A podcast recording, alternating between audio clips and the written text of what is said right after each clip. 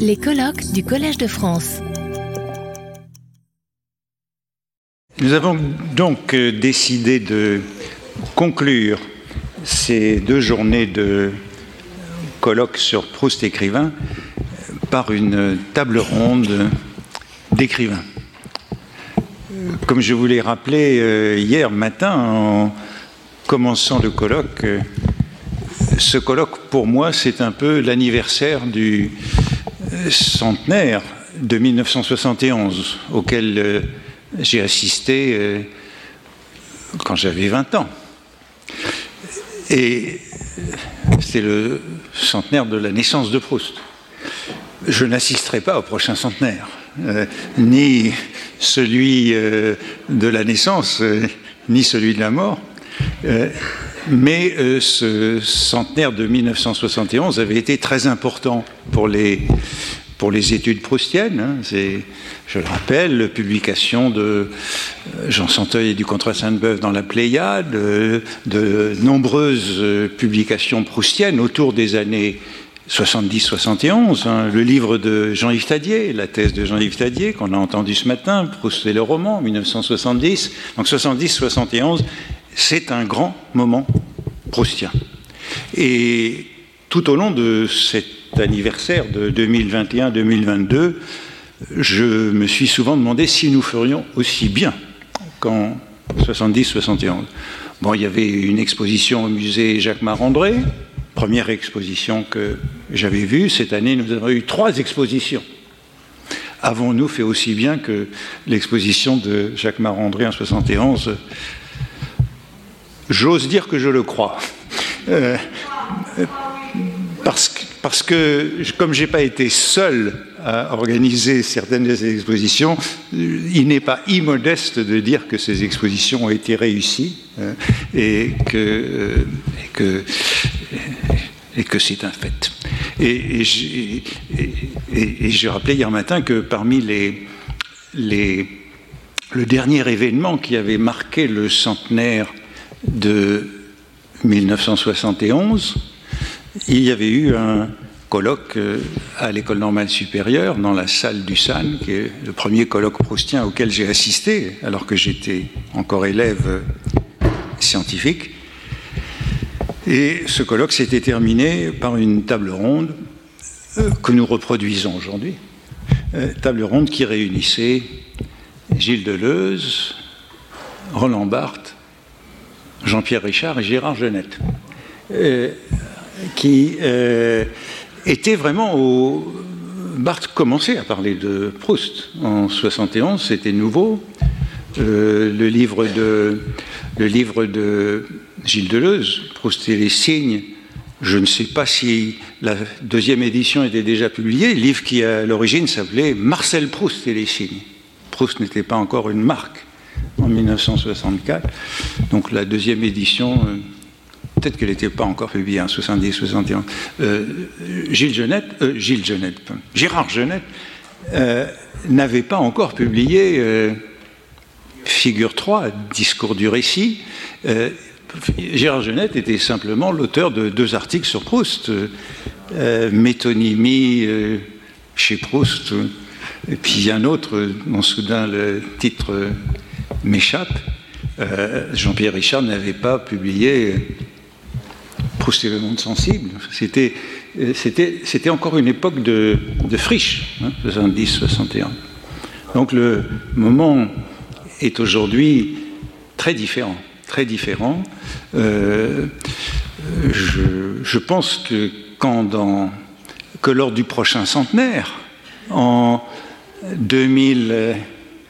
2071, je ne sais pas qui sera encore là, euh, eh bien, euh, certains évalueront ce que nous avons fait en 2021-2022. J'espère euh, j'espère qu'ils pourront dire que c'était pas mal et que ça euh, euh, élargit, les, ouvert les études proustiennes. Alors aujourd'hui, nous avons donc décidé avec Mathieu que c'était que nous n'allions pas, reproduire les débuts de cette théorie euh, de la littérature qui s'appliquait pour beaucoup à Proust, avec euh, Jean-Pierre Richard, avec, euh, avec Deleuze. Et j'ajoute que dans le colloque qui avait précédé, dans la journée qui avait précédé, il y avait Serge Dubrovski, Philippe Lejeune, etc. Donc c'était les débuts de tout cela. Euh, nous avons donc invité, alors je, les évoque dans l'ordre alphabétique, Nathalie Azoulay. Alors, le premier livre d'elle que, j'ai lu, c'est le livre, il faut que je retrouve le titre, c'est le livre sur Racine. Enfin, sur Racine. Titus n'aimait pas Bérénice. C'est ce livre-là que j'ai lu et euh, qui m'a fait penser que, qu'elle aimait Proust. Parce que qui aime Racine, euh, par définition, aime Proust.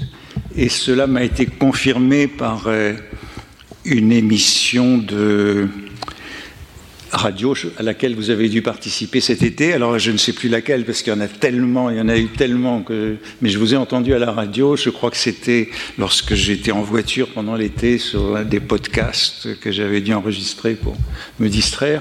Et vous parliez de Proust, donc on, ça m'a fait penser que que nous pouvions vous inviter à parler de Proust. J'ajoute que la première personne que j'avais voulu inviter, c'était Annie Ernaux qui a parlé au Collège de France de Proust. En fait, tout ce qu'elle a dit de Proust, dont il a été beaucoup question depuis, c'est à mon séminaire, ici, à cette table, qu'elle l'a dit. Hein, conférence à mon séminaire qui, je crois, était en 2013, pour le centenaire de, de 2013. Elle m'a dit justement qu'elle avait déjà tout dit ce qu'elle avait à dire sur Proust. Non, pas d'anière. Euh, donc, euh, Nathalie Azoulay. Ensuite, dans l'ordre alphabétique, euh, qui est le second euh, Yannick Enel. Alors Yannick Enel, lui, ce qui m'a intrigué, euh, c'est bon, je connaissais ses premières œuvres puisque son premier roman, il y a quelque chose qui est commun à nous deux dans son premier livre, mais celui qui m'a amené à Proust, c'est celui de 2017 intitulé Tiens ferme ta couronne. Prémédicis, comme vous avez vu le Prémédicis pour celui que je viens d'évoquer un an ou deux avant. Et ce titre, Tiens ferme ta couronne, bon, c'est une phrase que tout Proustien, euh, pour tout Proustien, est inscrite dans, dans son cerveau, puisqu'elle se trouve dans la page cruciale du Carnéen, euh, que Jean-Yves Tadier évoquait ce matin. Faut-il en faire un roman, une étude philosophique? Suis-je romancier? Ce qui me console, Gérard de Nerval, le voir page XXX de ce cahier. Tiens ferme ta couronne, je sais que j'ai dans l'esprit comme lac de Genève invisible, etc.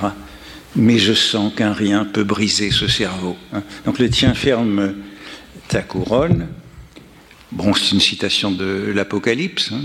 Euh, et euh, Proust, bah, juste comme ce que j'évoquais tout à l'heure, beaucoup de ces citations du Nouveau Testament, elles, viennent de Raskin.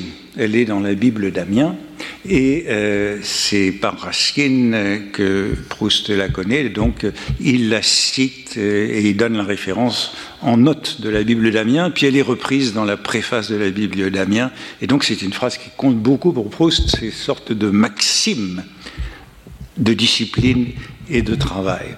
Donc, euh, si Yannick Enel donne un titre qui chemine par Proust pour un livre, c'est qu'il est proustien, puis ça m'a été confirmé, mais je crois que je l'avais déjà invité par sa collaboration au numéro de la NRF euh, récent. Je le cherchais chez moi ce matin pour le retrouver, parce que j'y ai collaboré aussi, mais c'est tellement désordonné que je n'ai pas retrouvé pour l'apporter. Ensuite, euh, si je continue dans l'ordre, eh ben, nous avons Alain Finkelkraut. Alors lui, je le connais depuis très longtemps, puisqu'on est contemporains. Nous. Les autres sont beaucoup plus jeunes que nous. Nous et vous et moi, on est contemporains. Pas de Proust. Nous, sommes, contemporains tous les deux. Et nos autres invités sont de la génération suivante, beaucoup plus jeunes. Et donc Alain, ben, je sais qu'il est proustien parce que euh, je sais qu'il a beaucoup à dire sur Proust, euh, bah, notamment parce que euh, il a été proche de Roland Barthes comme moi, et que c'est à une époque où euh, ah, Roland Barthes a été proustien très tardivement. Hein. Il était gilien au départ, mais là aussi c'était bipolaire, comme comme on dit. On ne pouvait pas être proustien et gidien en même temps. Donc c'est très tardif quand il est venu à Proust. Mais à l'époque où on l'a connu, Proust était sa nourriture quotidienne. Et euh, Philippe Lançon, est l'auteur de ce très beau livre, euh, Le Lambeau, qui est d'une certaine manière une lecture de Proust. C'est le fil conducteur de ce livre. Et Alain Finkielkraut nous avait réunis un jour euh, dans son émission, réplique, Philippe Lançon et moi, pour parler justement de la mort de la grand-mère. Que nous avons, je ne me trompe pas, c'était bien la mort de la grand-mère hein, euh, Pour parler de la mort de la grand-mère, qui était, euh, dont on a beaucoup parlé ici tout à l'heure. Donc, le Lambeau, très beau livre qui n'a pas eu le prix Médicis, mais qu'il y en a eu un autre. Euh, Fémina. Le Fémina Oui, oui. L'auteur se souvient de ce genre de euh, choses. On ne réunit pas que des prix Médicis. Euh, et je leur ai demandé à chacun, de, parce qu'on voudrait une vraie table ronde, de parler environ entre 5 et 10 minutes, comme ils veulent, de leur rapport à Proust. Et je pense qu'on peut le faire dans l'ordre alphabétique, comme on a fait jusque-là, en vous donnant la parole pour commencer. Merci et bonjour à tous. Ok. Bonjour. Merci Antoine Compagnon pour euh, ces mots d'introduction. Je ne sais pas comment je dois prendre le remplacement d'Annie Ernaux. Disons qu'on y reviendra. Euh, d'ailleurs, j'ai vu euh, cette intervention qu'elle avait faite à, vos côtés en, 2013, mais peut-être qu'on discutera tout à l'heure à ce sujet. Mon rapport à Proust, où en, suis-je de Proust? Euh, J'en suis à ma deuxième lecture. Ma première lecture a eu lieu euh, quand j'avais 18 ans. Et Proust est, mon grand initiateur, si je puis dire. Je venais d'un monde où il n'y avait pas de livres et je m'apprêtais à, aller dans un monde où il n'y avait que des livres. Et pour faire ce, passage et cette traversée, j'ai emprunté euh, comme guide Proust. Et, euh, quand j'ai euh, eu 18 ans, je me suis acheté les trois volumes de la Pléiade, l'ancienne Pléiade. Donc ces volumes de cuir marron qui étaient pour moi comme des briques pour construire ma nouvelle maison. Et je me souviens de l'effarement familial qui avait vu que j'avais investi des sommes faramineuses dans trois livres, mais, mais trois livres qui ont été capitaux et qui ensuite ont, vraiment construit ma nouvelle maison. Donc pour moi, il est le grand initiateur, euh, le, grand, guide, le grand passeur. Et, euh, je dois dire que euh, à la fois, je me branche sur Proust très régulièrement parce que j'ai l'impression qu'il y a une pulsation d'écriture qui nourrit la mienne. il y a aussi chez lui une espèce de, vigilance qui m'oblige et, qui, et qui me préserve, je pense, d'expérimentation un peu, un peu farfelue. Il est un peu mon grand anti-moderne, malgré sa modernité. C'est-à-dire qu'il m'oblige tout le temps à l'analyse, à l'intelligence des choses, à la compréhension et à la clarté. Et euh, dernière chose, il est si présent qu'il est euh, entré dans mon œuvre d'une manière euh, presque narrative, c'est-à-dire que j'en ai fait un motif qui, de livre en livre, se promène, se transforme, mais qui à chaque fois fait l'objet d'un événement du récit, d'une dramatisation et d'un enjeu pour mes personnages. C'est-à-dire que j'ai, je crois, transformé, déplacé et finalement un petit peu euh, recyclé ma propre transformation euh, aux côtés de Proust en faisant vivre à mes personnages ce genre de transformation aussi. Et dans mon dernier livre, qui s'appelle La fille parfaite, il est question de, de deux jeunes filles qui, l'une a lu Proust et l'autre pas. Et pourtant, euh, les deux finiront par le lire, mais ne se le diront pas tout de suite. Et il y aura comme un, suspense, euh, un défi et une rivalité qui s'organisera aussi autour de Proust. Alors, euh, je dirais qu'il est à tous ces égards une, je vous l'ai dit, une vigilance, mais aussi une nourriture, une nourriture vraiment peut-être pas quotidienne, mais en, tout cas très régulière. Et j'ai l'impression que ça ne finira jamais, en fait. Donc, euh, ce qui m'importe aujourd'hui, après cette année Proust, où j'ai vu euh, toutes les expositions, euh, alors on se réjouissait tout à l'heure de l'affluence qu'elles avaient suscitée. On se demande si ces expositions ont fait plus lire Proust Moi, j'ai un petit doute, mais Antoine Compagnon nous, donnera ses chiffres quand il les aura. et j'ai l'impression qu'aujourd'hui s'organise une espèce d'alibi, je dirais bicéphale. Un alibi social d'un côté où on fustige Proust parce que c'est un grand bourgeois et qu'il écrit sur des grands bourgeois, voire des aristocrates. Mais le fustiger depuis ce point de vue-là me semble tout à fait inepte. On, sait à quel point euh, le prisme avec lequel il lit la société est valable à quelque endroit qu'on soit de la société, en fait. On n'a pas besoin d'être un grand bourgeois ni un aristocrate pour ça. Et, j'en parle d'autant plus volontiers que euh, je suis moi-même une espèce de transfuge de classe comme ceux qu'il pourfendent aujourd'hui. Donc, euh, j'ai l'impression qu'il y a un alibi social, idéologique qui se met en place de manière un peu insidieuse, parfois frontale, mais parfois moins frontale, et qui va avec un alibi qui sera bientôt cognitif en fait. C'est-à-dire que j'ai l'impression que les jeunes cerveaux vont avoir du mal à, lire Proust parce que les phrases sont longues, parce que la, complexité, est toujours au rendez-vous, parce que euh, c'est une œuvre volumineuse qui demande beaucoup de temps, qui demande euh, plusieurs mois de lecture, et que c'est moi-là les, jeunes générations, et moi-même aujourd'hui je ne les ai presque plus. Donc euh, j'ai l'impression que les cerveaux vont être si modifiés qu'il sera difficile de lire Proust. Alors je ne veux pas être la pessimiste de service, mais j'ai l'impression que euh, par le biais de la, du social et par le biais de la cognition, enfin, il va y avoir deux réserves majeures qui vont converger et qui feront que peut-être on n'ira plus Proust. Et euh, je pensais donc, euh, moi que j'avais lu deux fois Proust, alors je me demande quelle sera cette troisième fois. J'espère que j'aurai l'occasion de lire une troisième fois Proust. Et en même temps, j'en ai peur parce que je me dis la troisième fois, c'est peut-être la dernière.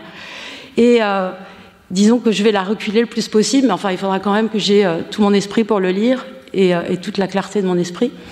Mais euh, au regard de cette disparition possible des lecteurs de Proust, ou en tout cas de cet amenuisement possible, j'ai l'impression qu'on va être un peu les vétérans qui vont défendre le village et qui vont, et qui vont peut-être œuvrer à, repousser les attaques qui, à mon avis, ne vont pas cesser en fait. Je pense que par où qu'on le prenne, on va pouvoir l'attaquer et, lui reprocher euh, tout un certain nombre de choses. Donc j'en suis très triste.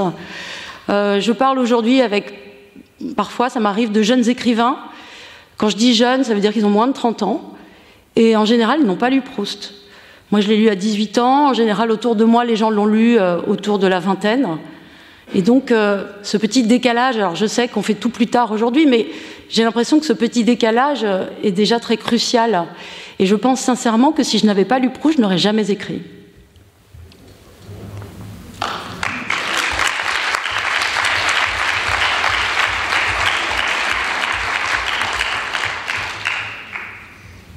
Alain?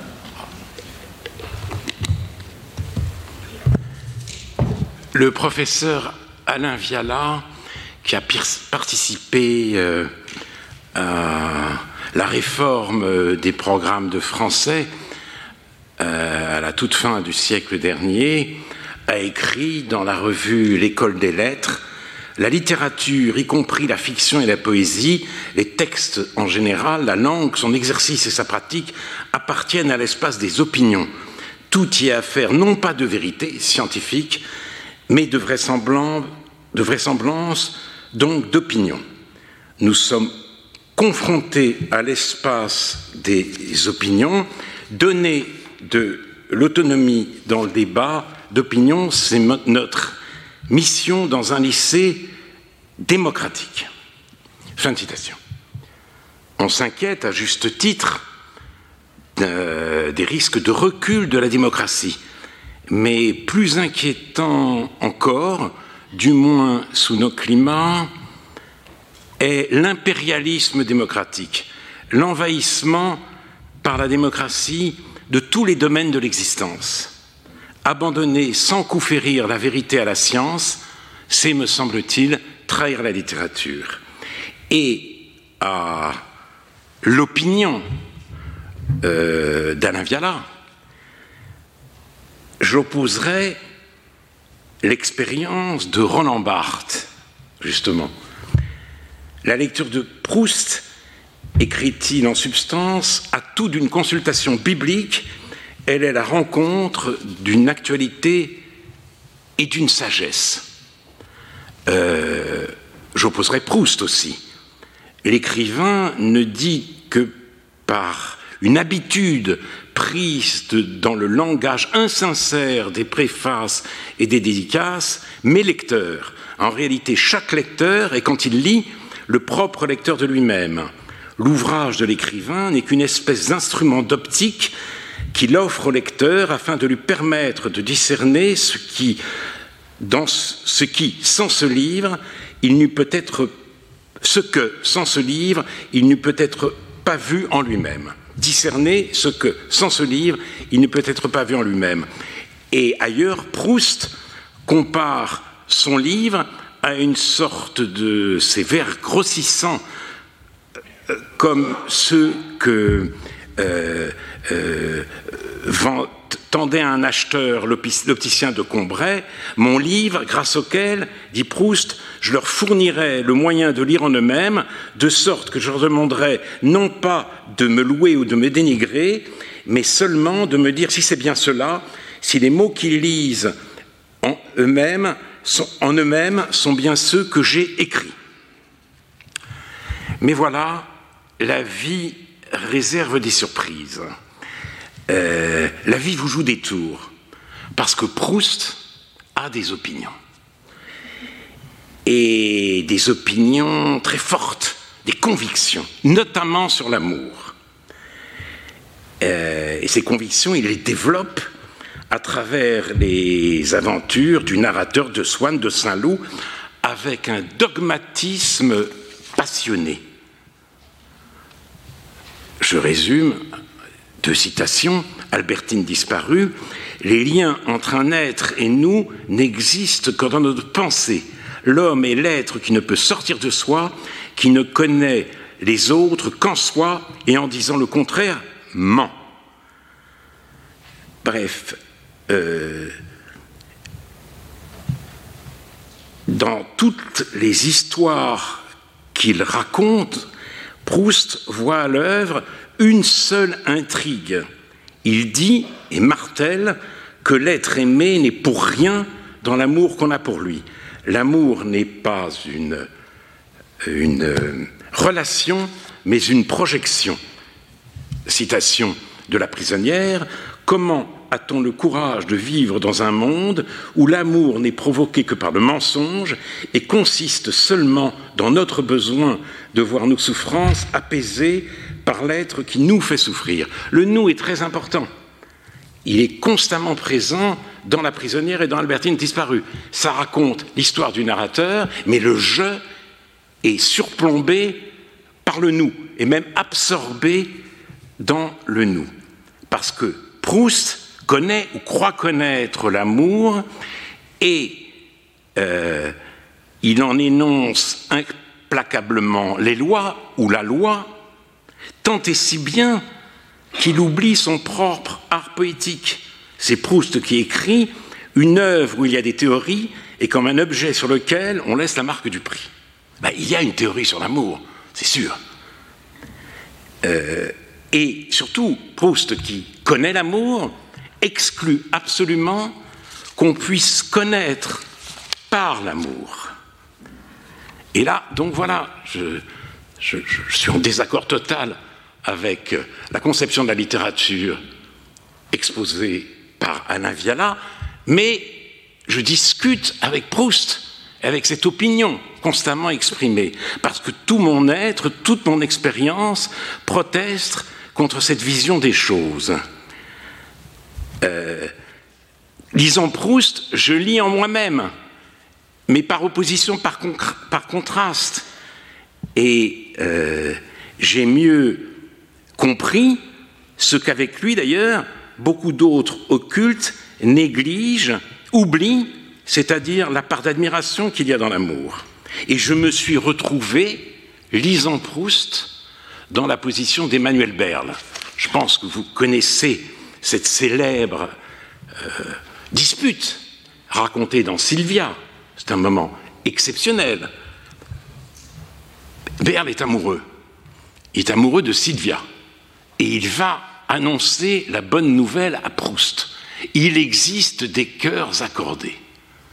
Et Proust l'accueille de manière d'abord glaciale, Mais ensuite, il entre en fureur. Il dit c'est pas possible. L'idée qu'il puisse y avoir entre Sylvia et moi, écrit Berle, autre chose que des mensonges, que mensonges et malentendus, avait pour lui un caractère inacceptable. Alors Berle répond à cette engueulade en lui disant que dans sa manière de voir, l'amour n'est qu'un onanisme halluciné. Proust va se changer et il lance des injures comme des pantoufles par la porte de son cabinet de toilette. Berle s'en va, moitié fuyant, moitié chassé, consterné de terminer si mal une amitié si précieuse. Et je dirais pour finir qu'il existe à toute loi des exceptions, même dans l'œuvre de Proust. Et l'exception, nous en avons traité avec euh, Philippe Lançon et Antoine Compagnon, il y a quelques années, en effet, à réplique, c'est la grand-mère, c'est l'amour de la grand-mère. On dira parce que c'est un amour asexué. C'est pas la question que je pose, mais le narrateur aime sa grand-mère pour elle-même. Il l'aime parce qu'elle est aimable et son amour lui fait découvrir ses qualités, c'est-à-dire sa bonté, sa délicatesse et sa distinction. Et ce sont parmi les plus belles pages de, euh, la recherche du temps perdu. Voilà, j'ai fini. J'ai fini, pardon.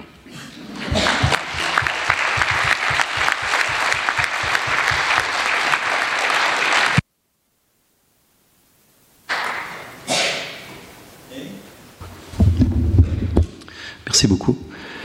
Euh, Nathalie Azoulay se demandait tout à l'heure si la troisième lecture de Proust ne serait pas fatale, j'en suis à ma troisième lecture.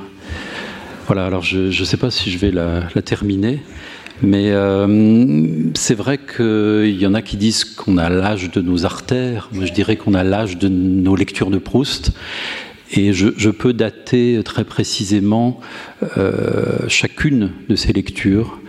Et je pourrais faire un roman à chaque fois. J'ai écrit un roman, effectivement, qui s'appelle Tiens, ferme ta couronne, parce qu'il était intérieurement lié à, la nécessité de m'infuser quelque chose de, Proust et de la, méditation sur l'amour, justement. Euh, mais euh, voilà, je, me rends compte que lire Proust, c'est s'adonner, se rendre disponible intégralement à une expérience. Il n'y a pas tant d'auteurs comme ça dans lesquels on replonge.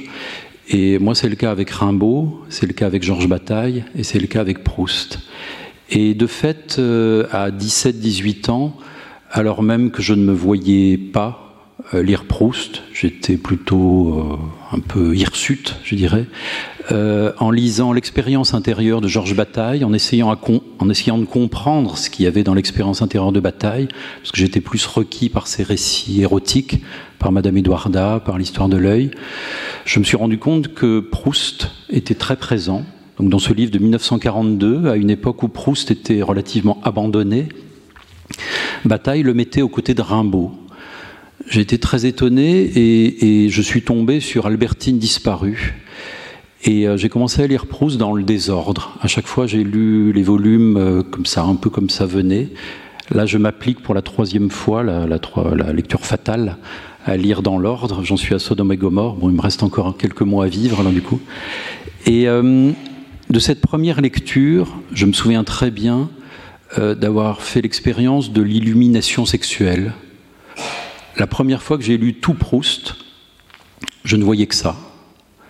J'ai été requis par Albertine de manière euh, amoureuse et surtout par une scène, vous la connaissez toutes et tous une scène sur les bords de la Loire où euh, Albertine est déshabillée par une petite blanchisseuse et euh, laquelle la caresse avec sa langue, dit Proust. Et Albertine, qui est une jeune fille pas commode, comme vous savez, lui mord le bras et lui dit cette phrase merveilleuse Ah, tu me mets aux anges. Moi, c'est Proust qui me mettait aux anges et qui, qui n'a pas cessé comme ça depuis 30 ans. Et euh, voilà, cette première lecture, c'était vraiment le, la dimension sexuelle qui est partout, qui est épiphanique, qui est dans les phrases elles-mêmes, qui, éclaire d'une lumière parfois noire, parfois démoniaque, au fond, les, rapports entre, entre les êtres. Je pense évidemment à, Charlus, je pense à Swann qui, qui a ce problème de genre. Aimer une femme, dit-il, qui n'était pas mon genre. La question du genre, mais au-delà de celle qui me plaît ou qui ne me plaît pas, c'est homme ou femme, ou les deux. Proust est terriblement euh, en avance, si je puis dire. On est toujours en avance sexuellement. On croit être en retard, mais en fait, on est, on est dans le temps lui-même qui s'ouvre. Qui Un peu plus tard, euh, rassasié par Proust, euh, je me suis tourné vers d'autres écrivains, je suis revenu à Bataille, à plein d'autres, et en me mettant enfin à, écrire, vers 30 ans, sans m'en rendre compte, j'ai senti qu'il fallait que je lise Proust à nouveau. Et cette deuxième lecture euh, était sous le signe vraiment, cette fois-ci, d'une, j'irais pas d'une sexualité, mais d'une sensualité des phrases. Et j'ai été très requis là aussi par une scène tout aussi fluviale. Alors c'est pas sur les bords de la Loire, c'est une scène que vous connaissez tous également, minuscule. Hein. C'est une minutie, mais comme on sait, euh, Proust, tout comme Kafka, est, le, roi de la minutie. Dieu ou le diable gît dans les détails, mais la littérature, euh, c'est l'art des étincelles, de la nuance même. Et à un moment, ça dépend des éditions. Moi, j'aime bien lire dans, l'édition en 15 tomes. Vous savez, chez Gallimard, les tout petits volumes, il y en a 15. J'ai l'impression d'avoir 15 petits romans de Proust, édition de 1954. Euh, et, alors, dans certaines éditions, c'est à la fin d'Albertine disparue. Dans d'autres, c'est au début du temps retrouvé. Bref, le narrateur retrouve Gilberte. Ils ont une quarantaine d'années. Il sort de sa maison de santé, comme vous le savez, comme il l'appelle joliment. Et alors même qu'il a toujours cherché les sources de la vivonne, sans jamais la trouver, euh, sans jamais les trouver, pardon, Gilberte va l'initier. La recherche, c'est qu'une initiation, une initiation illimitée. On ne fait tout ce que s'initier au fait même de s'initier. On ne fait tout ce que s'initier à la vie. Et Gilberte va lui révéler qu'il y a deux manières d'aller aux sources de la vivonne. On peut y aller du côté de Guermantes, mais aussi de mes églises. Et enfin, il trouve les sources de la Vivonne, dont vous savez qu'ils ne sont, dit, euh, dit Proust, qu'une espèce de lavoir carré d'où montaient des bulles. Il s'était imaginé que les sources de la Vivonne, qui irriguent le texte entier, les milliers de pages de la recherche, devaient être une chose extraterrestre, dit-il, aussi immense, aussi terrible que l'entrée des enfers. Et en fait, c'est un petit lavoir. Là aussi, il y avait des blanchisseuses ou des lavandières, ou personne peut-être. Et dans, dans cette petite métaphore qui me plaît, enfin, je ne sais pas de quoi c'est la métaphore, mais il y a évidemment ce, cette chose qu'on a tous vécue qui consiste à revenir sur des lieux où nous avons vécu enfant, qu'on imaginait être des châteaux et qui finalement ne sont que de, petites bicoques minuscules. Et il y a cette idée que peut-être, euh, ça relève de la désillusion bien sûr, euh, que, que, les choses sont plus étroites qu'on ne les a imaginées. Mais moi, je me suis toujours dit le contraire. Je me suis toujours dit, peut-être en rapport avec les évangiles, on en parlait, euh, comme vous savez, ce grain de moutarde, le grain de sénévé, qui est le royaume lui-même, je me suis dit que dans ce petit lavoir carré d'où montaient des bulles, avec cette effervescence vitale, au fond résidait le royaume, la littérature elle-même, qui passe comme ça, ça fait même pas une, ligne. Tout est là en une demi-ligne. Et euh, voilà, du temps a passé encore j'ai continué à m'initier. Euh, et, très récemment, en écrivant à nouveau un roman, euh, c'est pas si souvent, un livre qui s'appelle Le Trésorier payeur, une méditation sur la Banque de France, figurez-vous. J'avais halluciné la figure à partir de Georges Bataille d'un banquier anarchiste. J'ai éprouvé le besoin là aussi pour me soutenir, comme disaient les psychanalystes, et pour reprendre une tranche, comme ils disent également, euh, de relire Proust. C'est ma fameuse troisième lecture qui n'est pas encore achevée. Et là, il y a une scène qui m'a requis. Bon, j'ai un peu vieilli. Euh, je m'intéresse toujours au sexe. Je m'intéresse toujours à la sensualité et aux expériences fluviales. Mais, euh, mais là, il y a quelque chose d'autre qui m'a sauté aux yeux. Et, euh, en allant voir cette exposition à la, à la BN, j'ai vu la chose, puisqu'il s'agit du jet d'eau d'Hubert Robert. Et il y a une page merveilleuse, puisque j'en suis là, hein, je l'ai relu il y a deux jours dans Sodome et Gomorre. Maintenant, j'ai peur de lire Proust. Merci Nathalie. Et euh, bon, cette page, si, vous, me permettez, si j'ai deux minutes encore, je vous lis quelques petits extraits de cette description. Parce qu'on a, a souvent dit, et Proust lui-même le dit, que la recherche architectoniquement, architecturalement, c'est une robe ou une cathédrale. Mais moi, je crois que c'est un jet d'eau. Et je vous lis quelques petits morceaux, vous allez voir. Proust nous dit très bien que la, question du jet d'eau, c'est une continuité, là aussi effervescente, qui semble d'une traite, enfin, alors même que c'est fondé sur l'interruption, sur le raccommodage, si je puis dire. C'est comme ça qu'est fondée la, la recherche, enfin, c'est un, une texture. Juste quelques mots et je, alors ça se passe dans les jardins, vous vous souvenez, euh, le, Proust est invité, enfin le narrateur, pardon, est invité euh, chez, les Guermantes. Enfin non, il n'est pas invité justement, précisément. Il a une soirée Guermante, dit-il, mais il n'est pas sûr d'être invité. Et donc dans, le, dans cette incommodité de se dire qu'il est sans doute l'intrus, c'est quand même le grand sujet de, de la recherche, est-ce que j'en suis ou pas?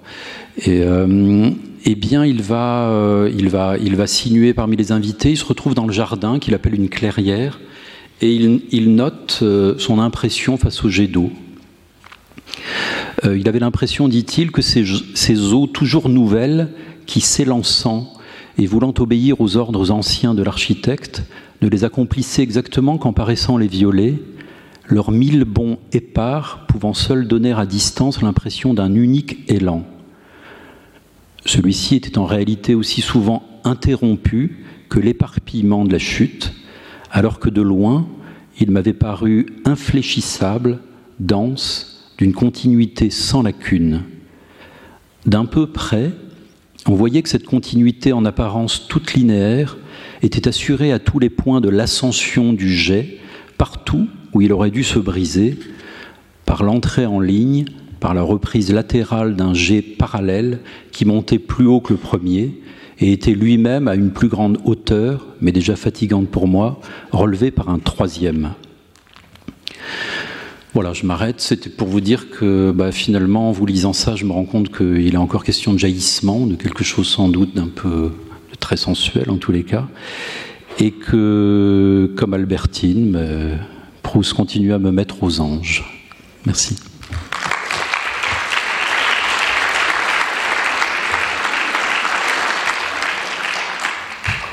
Merci d'avoir évoqué ce jet d'eau d'Hubert Robert, hein, qui, qui, est à l'exposition, que vous pouvez encore voir pendant deux jours. Hein. Je, fais de la publicité, les chiffres sont élevés. Euh, ce jet d'eau d'Hubert Robert qui, qui, nous a beaucoup coûté pour le montrer, puisqu'il était à l'Élysée. En dépôt à l'Élysée depuis 1973, donc depuis 50 ans, et que le président de la République euh, a accepté qu'il sortit de l'Élysée, et je pense qu'il retourne. Il était en dépôt du Louvre, et je pense qu'il retournera au Louvre euh, après, qu'il ne retournera pas à l'Élysée où, les goûts ont changé depuis 1973. Et, mais en effet, il fallait absolument avoir ce jet d'eau qui est euh, une métaphore centrale du roman, hein, hein, une très belle page hein, que vous avez citée. Oui, alors bon, bonsoir. Euh, quand j'avais 20 ans, euh, je connaissais quelqu'un, j'étais en fac, qui avait une grande maison de famille, vous savez, avec des pièces innombrables au bord du lac d'Annecy. Et dans la famille, dans cette famille, il l'appelait la villa des courants d'air. Et euh, en fait, Proust pour moi a été et reste l'équivalent de cette villa des courants d'air, c'est-à-dire une très grande maison avec des tas de pièces euh, dans lequel, euh, comme ça peut arriver dans ces maisons, certains d'entre vous le savent peut-être, euh, suivant les époques de la vie, on change de chambre, on change de pièce et on les habite différemment. donc là, je voudrais juste brièvement vous parler de quelques pièces qui ont eu des usages parfois particuliers. donc la première pièce dont je me souviens vraiment, c'est pas très différent de, ce que vous avez entendu, même si c'est avec des variations. C'était euh, dans la, une petite bibliothèque de mes parents, de ma mère en réalité, et tout de suite il y a un aspect vintage qui apparaît. Il y avait la fameuse euh, quatre volumes de l'édition de 54 euh, dont parlait Yannick, qui étaient les trois volumes de À l'ombre des jeunes filles en fleurs et Albertine disparue, à côté des, petits classiques du TNP de Jean Villard et des Sagan euh, des François de Sagan, même époque, hein, Bonjour Tristesse, etc. Lecture de ma mère. Et donc, euh, j'avais 16, je crois que j'avais 15 ou 16 ans, et j'ai pris à l'ombre des jeunes filles en fleurs par hasard, sans savoir euh, vraiment ce que c'était.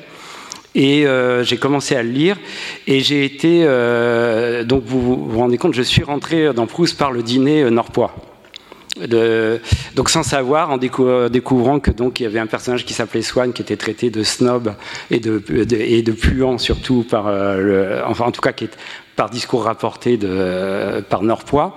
Et cette espèce d'admirable figure euh, de Norpois, la figure qui reste pour moi la figure emblématique du vieux con, euh, euh, donc j'étais littéralement, ce dîner euh, ne m'est jamais. Enfin, c'est comme si ce dîner, j'y avais personnellement assisté.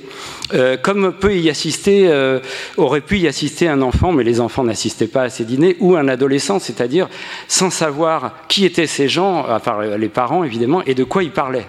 Vous voyez?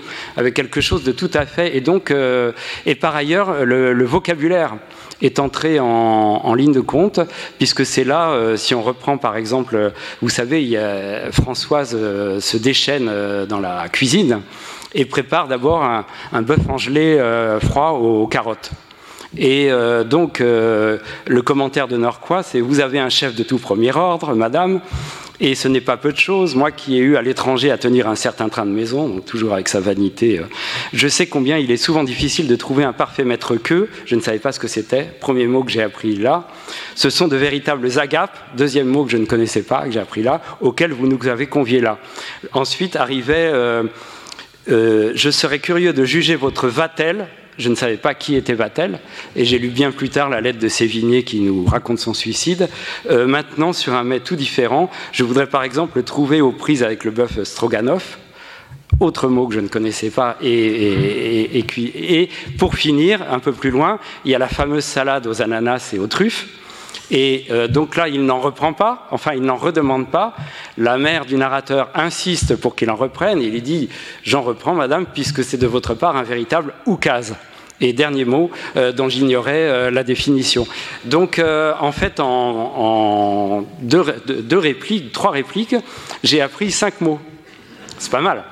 Donc ça a commencé comme ça. Et ce, récit, je saute dans le temps et je saute dans une pièce m'a servi parce que bien des années plus tard, euh, euh, j'étais euh, mon, épouse de l'époque qui était cubaine était, était, arrivée en France et à un moment donné d'une part elle était psychologue mais elle avait décidé de en partie pour arrondir nos fins de mois mais beaucoup par passion elle était une très bonne cuisinière de lancer une petite entreprise seule de cuisine à domicile. Je lui avais lu ce passage et il faisait écho à, un, auteur cubain qui est tout à fait prodigieux et qu'on a comparé avec ce que signifie de limiter les comparaisons euh, de Proust cubain, euh, José Lezama Lima, José Lezama Lima. Et il y a un fameux chapitre dans son grand œuvre qui s'appelle Paradiso, le paradis, euh, où il est question d'un festin euh, extraordinaire euh, qui, où, une série de mets arrive et rythme la conversation, euh, exact, pas exactement, mais disons parallèlement à, celle du dîner noirpois chez Proust. la différence, c'est que les mets de Proust sont absolument comestibles. Tandis que chez les amas, ils sont, on va, on, va, dire que ce sont en partie, progressivement, plus le dîner avance, plus ça devient des mets de parole c'est-à-dire des choses qui sont absolument non cuisinables. Et euh, on s'était euh, confronté à ça, on avait lu les deux passages. À partir de là, j'avais écrit un premier texte qui était littéralement un prospectus pour son entreprise. Et c'est comme ça qu'elle a commencé à faire euh, à l'époque de la cuisine à domicile chez des gens qui auraient pu être les parents de Proust, c'est-à-dire des gens fortunés, qui avaient les moyens de se payer de la cuisine à domicile. Donc Proust, là, est rentré, vous voyez, une pièce tout à fait particulière. Je ne sais pas si on peut l'appeler la cuisine, l'entresol ou le salon, qui était un peu les trois. Donc ça, ça a été vraiment euh, voilà, une, euh, une, une, une, des expériences proustiennes euh, que j'ai eues. La seconde, évidemment, ça a été que quand j'étais à l'université, j'avais une toute petite chambre de bonne de 7 mètres carrés, rue Notre-Dame-des-Champs. Et c'est là, finalement, je me, que, assis littéralement sur le bord de la fenêtre, vous savez, c'était des chambres toutes petites avec des très grandes fenêtres, où il faisait très froid. Et euh, dès le printemps, je lisais, euh, c'est vraiment là que j'ai lu ma seule lecture entière, euh, directe, du début à la fin, de la recherche, qui m'a déterminé à cette époque-là. J'écoutais ce que disait Yannick. Moi, ce qui m'a vraiment beaucoup marqué, en particulier avec Albertine disparue, mais aussi évidemment la prisonnière, et tout le reste finalement, c'est l'expérience de la solitude et de la jalousie ça m'a profondément euh, marqué. Je pense que ça a à ce moment-là beaucoup déterminé euh, euh, la tristesse qui s'unissait à l'extase que je pouvais avoir à cet âge-là dans les états amoureux, vous voyez. Et ça m'a, je m'aperçois, je me souviens qu'à l'époque, je connaissais un, j'avais un ami à l'université qui, lui, était vraiment un, archi-proustien. Et vous avez dû en connaître, et peut-être certains d'entre vous le sont, qui, à 20 ans, comme ça, euh, tamisait le monde entier, tous les gens qu'il rencontrait, à travers l'œuvre de Proust. Hein. il y a très peu d'œuvres qui Dans mon cas, il y a eu euh, un peu Proust et beaucoup Balzac avant Proust. C'est-à-dire, celui-là, c'est un Charlus, celui-là, c'est celle-ci, c'est une Guermantes, etc., etc. Mais de manière très, très approfondie, jusqu'à en réalité en devenir un, peu fou. Hein. Euh, donc ça, c'était vraiment une expérience qui m'a énormément marqué, que je pourrais développer, bien sûr. Et puis, euh, euh, une troisième expérience dont, auquel faisait allusion Antoine Compagnon et qui renvoie quelque chose que disait Alain, c'est euh, évidemment euh, la relecture euh, que j'ai faite de certains passages quand j'étais à l'hôpital de la Pitié-Salpêtrière, quand même pendant trois mois et demi à peu près dans le service de maxillofacial. donc là, je dirais que là, j'y ai vraiment développé, d'une part, l'expérience du temps. l'expérience du temps chez Proust a été beaucoup étudiée, elle est très très complexe parce que c'est à la fois, il raconte le temps, il développe une conscience particulière du temps chez le lecteur, et par ailleurs, là, il la développait soudain chez le patient. Et les trois, euh, les, trois récits du temps, qui ne sont pas les mêmes, euh, les récits et l'expérience du temps se confrontaient et se concentraient euh, finalement dans un espace réduit qui était de nouveau une chambre, mais plus une chambre de bonne, mais une chambre euh, hospitalière.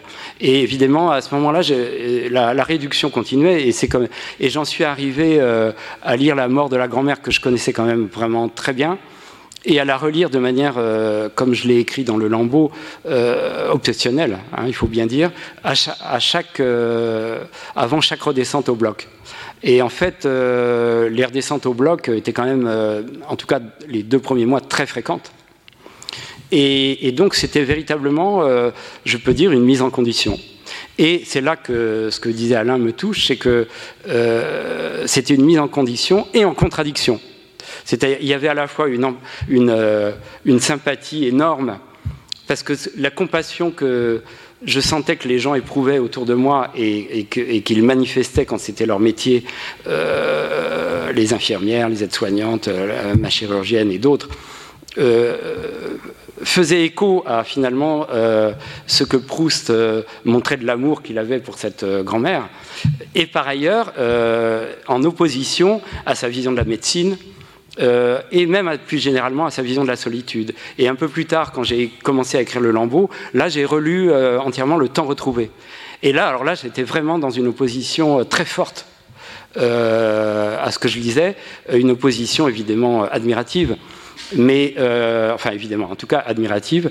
Et, c'est-à-dire qu'à chaque fois, je disais mais non, je suis pas d'accord avec ça, je suis pas d'accord avec cette perception.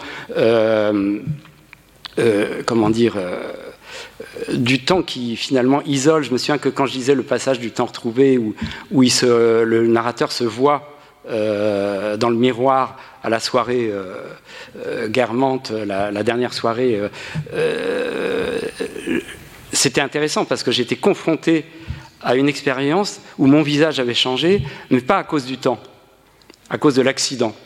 Et je me souviens qu'en même temps, comme c'est le, propre d'un grand auteur, euh, la manière dont il développait ses lignes euh, narratives et de, réflexion euh, m'obligeait à réfléchir à ce que moi j'étais en train de vivre. Et la question de savoir si j'étais d'accord ou pas d'accord avec lui, finalement, n'avait pas beaucoup de sens. Et en ce sens, je rejoindrai Alain, euh, la littérature, c'est pas du tout une affaire d'opinion. Euh, c'est une banalité de le dire, hein, mais c'est vrai qu'aujourd'hui, euh, on se demande s'il ne faut pas parfois insister sur des banalités. Et donc, voilà, ça, ça a été vraiment une expérience très déterminante. Et depuis j'en suis revenu, j'allais dire, à l'étiage, qui est que je le lis euh, de manière, euh, je musarde, c'est-à-dire j'y suis vraiment comme dans ma villa la villa des courants d'air, et je passe d'une pièce à l'autre, je relis un chapitre, euh, tantôt un livre entier, vous voyez, et je, franchement, j'ai vraiment l'impression d'y être comme chez moi. voilà, je, m'y promène comme dans, mes poches. qui sont sans doute crevées d'ailleurs. Et, parce qu'on sait, on y met trop de pièces. Et euh, toujours avec, euh, comment dire ça? Je disais le titre du, livre de Lisama pour finir Paradiso. Proust, c'est le paradis parce que pour moi, il y a, une. Euh, comme chez Balzac, mais d'une autre façon, une liberté complète. c'est absolument ce que j'attends d'un roman, d'une expérience de, lecture romanesque, c'est-à-dire la liberté absolue de, suivre chaque personnage sans avoir à les juger.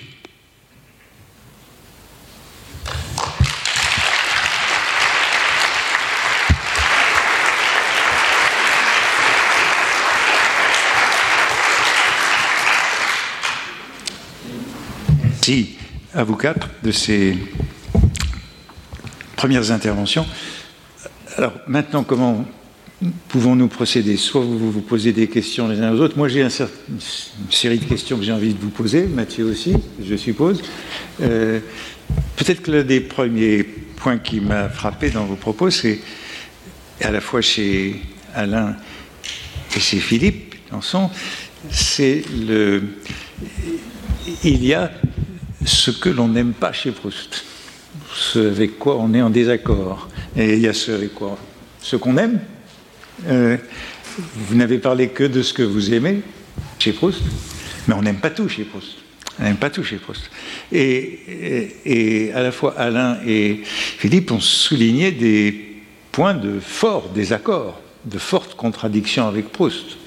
Réfutation ou refus de la théorie proustienne de l'amour, ou euh, euh, réfutation de peut-être la philosophie du temps, à la fin, dans le temps retrouvé. Donc ce sont des désaccords qui ne sont pas négligeables, puisque, après tout, euh, euh, la première partie de, du côté de chez Swann, on a un amour de Swann qui est une théorie de l'amour.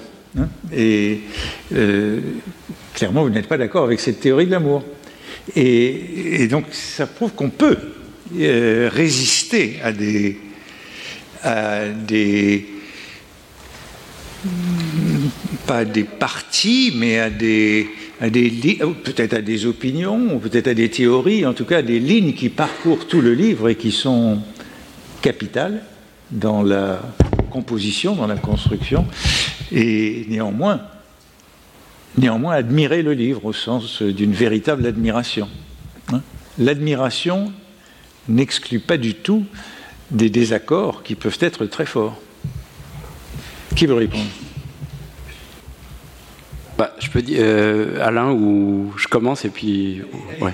Euh, non bien sûr en fait ce qui se passe enfin je, euh, je trouve que là on, ne peut parler que pour soi bien sûr mais c'est que quand j'avais 20 ans mais j'étais pas le seul je me souviens là-dessus mes, mes, mes, camarades on aime quand même les théories. Et, on est très sensible à leur charme, d'autant qu'elles sont mieux exprimées. Et Dieu sait si chez Proust, euh, elles le sont bien. Donc, euh, c'est en ce sens que je disais qu'au départ,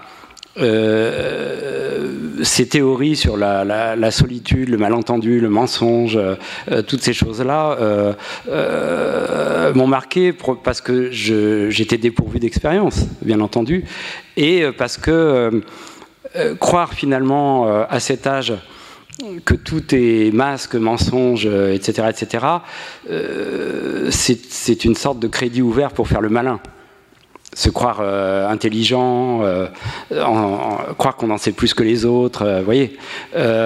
et donc, c'est aussi, autant comme disait Yannick, la recherche est effectivement un roman absolument initiatique, autant il faut une vie d'initiation pour se défaire progressivement de ces théories parce que effectivement les théories euh, se, patinent euh, confrontées à l'expérience, de même que l'expérience, et c'est pour ça que lire Proust est passionnant aussi, euh, les expériences prennent forme avec et contre les théories. Encore faut-il les avoir lues et les avoir même avoir été séduits par elles. Donc, euh, vous voyez, il y a une dialectique qui fonctionne et tout ça marche dans les deux sens. Donc, euh, et c'est en ce sens que, évidemment, avec un esprit aussi euh, complexe et ironique que Proust, ce jeu-là prend toute une vie. On, peut ne jamais en finir et, et ça fait partie du plaisir aussi. Hein. J'aime bien l'idée, en tout cas, avoir lu Proust, ça permet de faire le malin. Euh, à 20 ans. À 20 ans, à la première lecture. C'est ça, la première lecture, euh, on, se croit plus intelligent, alors que précisément, c'est un procès de l'intelligence. Donc euh, c'est pour ça qu'il faut aller à la seconde lecture.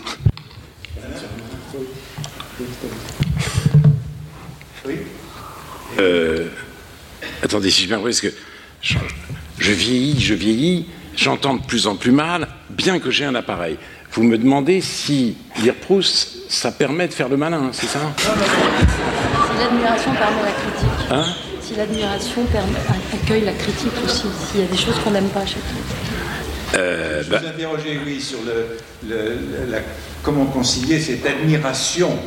ah oui, d'accord. De très forts désaccords sur euh, bah, le désaccord, le désaccord, il m'est apparu peu à peu. C'est quand vous lisez Proust pour la première fois, vous ne, vous ne vous demandez pas si vous êtes ou non d'accord avec lui. Vous êtes submergé. C'est une œuvre qui vous transcende.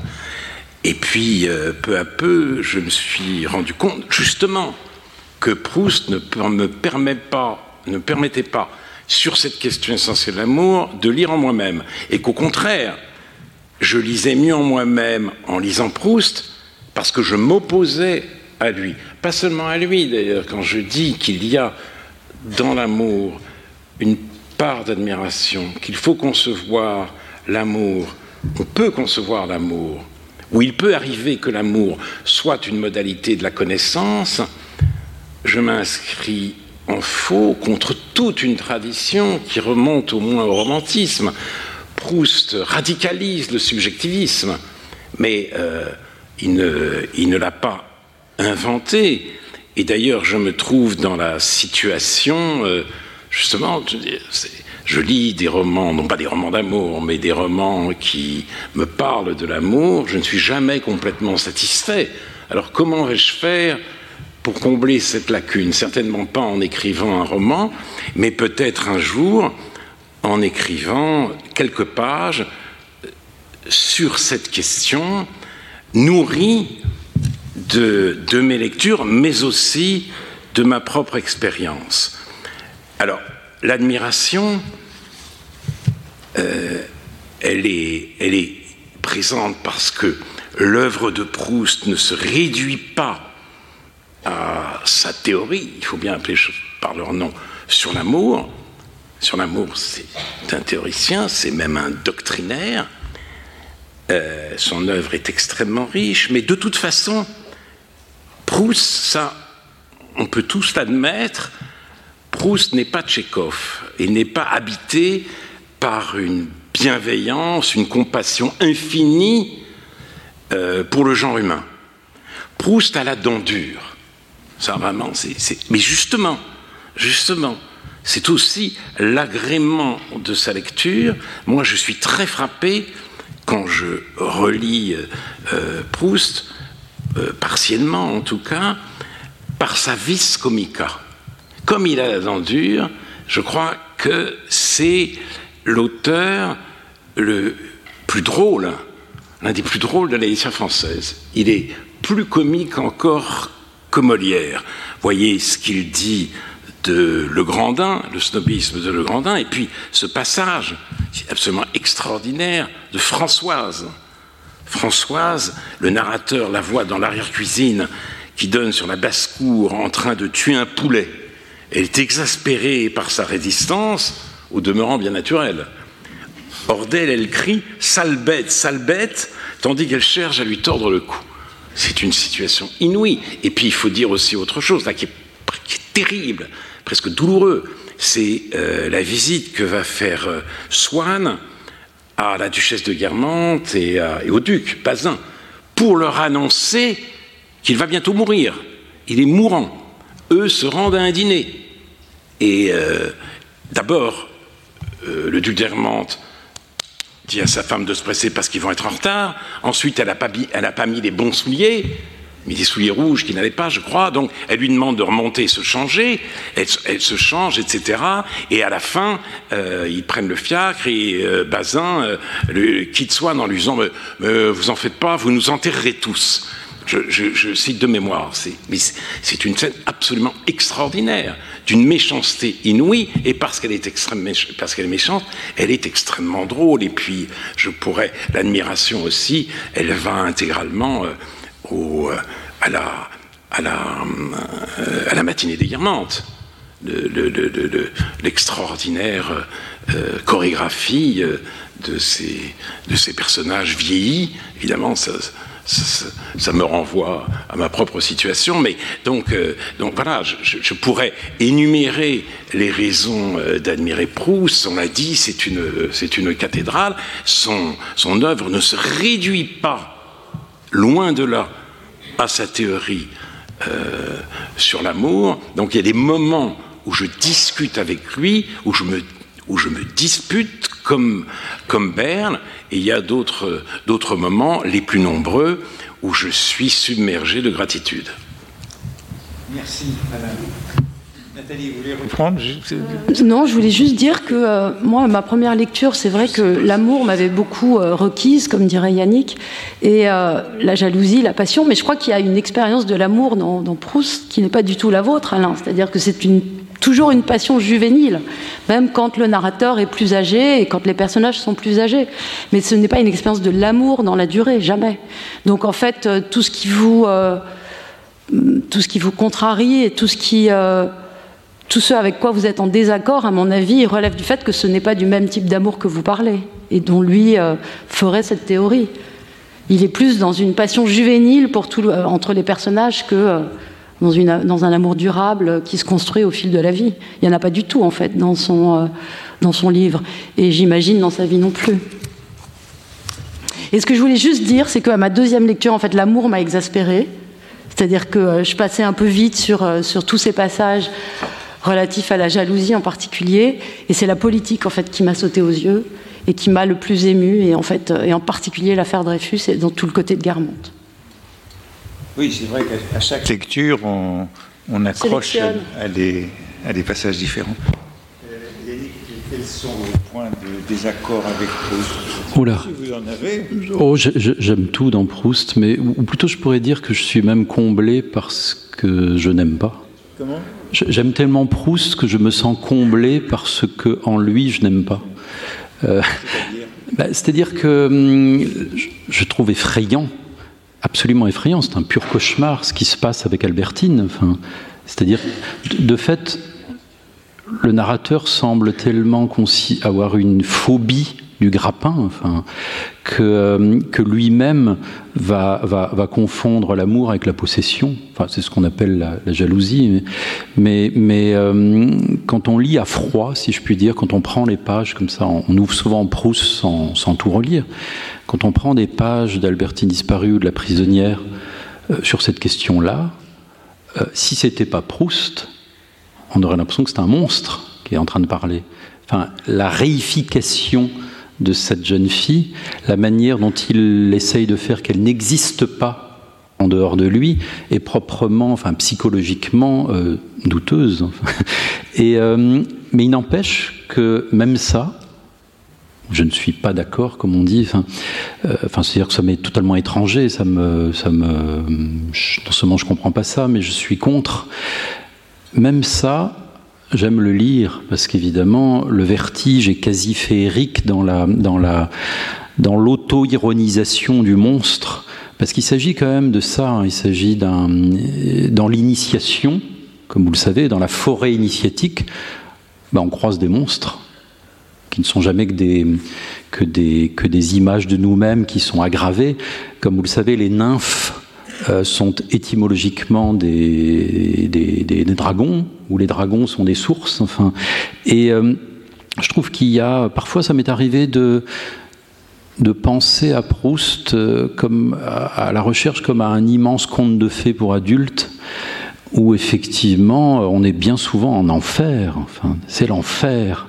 La, vision qu'il a de l'amour est totalement infernale. Et de fait, à la fin, on est chez les morts. Enfin, on est chez Hadès. Enfin, le bal de tête, comme il dit. Enfin, d'une exécution euh, collective. Ça, relève du versant euh, pas seulement nocturne, mais de la féerie noire. Euh, et c'est aussi toute la puissance dramatique de Proust. Moi, je pense qu'un grand écrivain, c'est quelqu'un qui est allé chez les morts et qui en revient. Enfin, Deleuze dit que un grand artiste a les yeux rouges, et c'est à cela qu'on voit, je ne sais pas ce que ça veut dire, mais c'est à cela qu'on voit, c'est l'insomnie sans doute, mais c'est à cela qu'on voit qu'il revient de chez les morts. Il y a ce savoir euh, inqualifiable, terrible, inappropriable que possède Proust. Je, repense à l'amour, parce que c'est le je pense qu'il n'y a pas de, il n'y a pas de littérature sans amour. Il n'y a pas de grand roman sans amour. Et où est l'amour alors chez Proust? Je pense que euh, qu'on n'écrit pas de littérature sans aimer quelque chose dans le monde. Et donc je, pose, je vous pose la question pour votre Proust, puisque puisque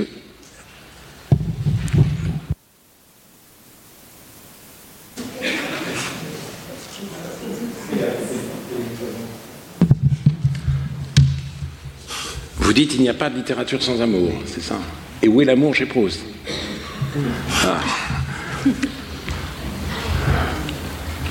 bah, littérature avec cette constante méfiance, euh, jalousie. Il y a quand même une nécessité de confiance quelque part.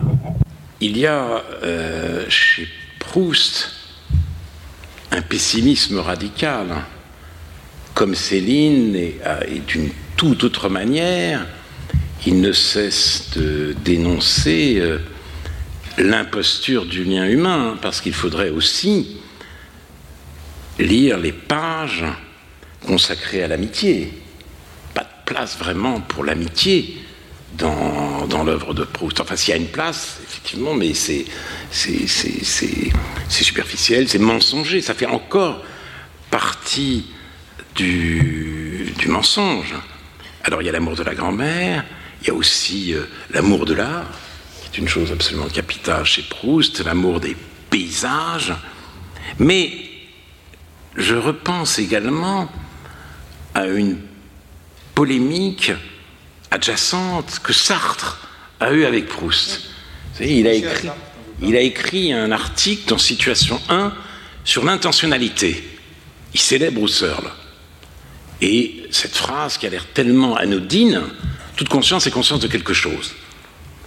C'est le quelque chose qui compte. C'est le quelque chose, c'est-à-dire euh, la conscience, et il y a différentes modalités de la conscience différentes modalités affectives de la conscience, les Stimmung, les dispositions d'âme, et qui sont toutes une manière, une relation avec l'extériorité, avec la réalité. Et donc il dit, par Husserl, il a cette phrase qui a fait bondir Bernard de Fallois, nous voilà délivrés de Proust. On aime une femme, on aime une femme. Eh oui, on l'aime parce qu'elle est aimable. On l'aime parce qu'elle était bas. Nous voilà délivrés de Proust, c'est une phrase absurde. Euh, personne ne peut même comparer les chemins de la liberté et, euh, et la recherche du temps perdu. Mais c'est très intéressant quand même parce que Sartre, dans son essai sur l'imagination, développe une idée tout à fait euh, paradoxale, singulière. Il est contemporain du surréalisme. L'imaginaire est pauvre. Voilà la grande idée de Sartre. le réel est toujours plus riche que l'imaginaire, parce que l'objet irréel n'est jamais plus que ce que nous savons de lui. Et euh, alors que chez Proust, euh, l'individu ne sort quasiment jamais de lui-même, sauf peut-être grâce à l'art. Euh, Berle par d'onanisme halluciné. En tout cas, il y a une sorte de, solipsisme chez, chez Proust. Et Sartre dit, chez toute personne qu'on aime, en raison même de sa richesse inépuisable, il y a quelque chose qui nous dépasse, une impénétrabilité qui exige des efforts toujours renouvelés de compréhension. On peut dire ça, c'est-à-dire que l'amour célèbre l'excès de l'autre sur l'image qu'il nous laisse. C'est une réalité en fait qui nous déborde. Voilà aussi une réponse possible à, à Proust. Et voilà, voilà ce qui donne un peu de sens à la polémique que Sartre a voulu engager contre lui. évidemment, euh, aller jusqu'à croire qu'on peut se délivrer de Proust, c'est absurde, parce que la phrase de Barthes reste vraie à plus d'un titre. C'est une consultation biblique, c'est la rencontre d'une actualité et d'une sagesse. Mathieu, vous voulez Oui. Je... Ah, oui, c'est à moi. Ça, devrait marcher, oui.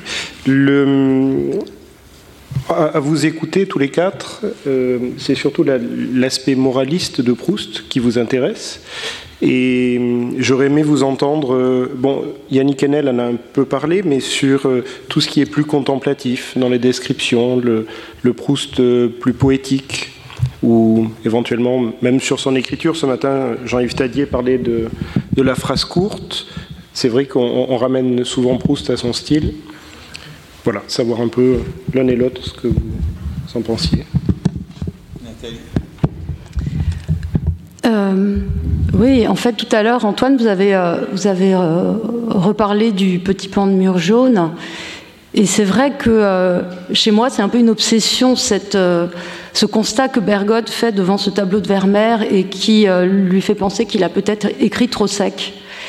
Euh, et, c'est vrai que chez Proust, il y a cet alliage, je trouve, parfait entre euh, l'analyse cérébrale et, la sensualité de la phrase.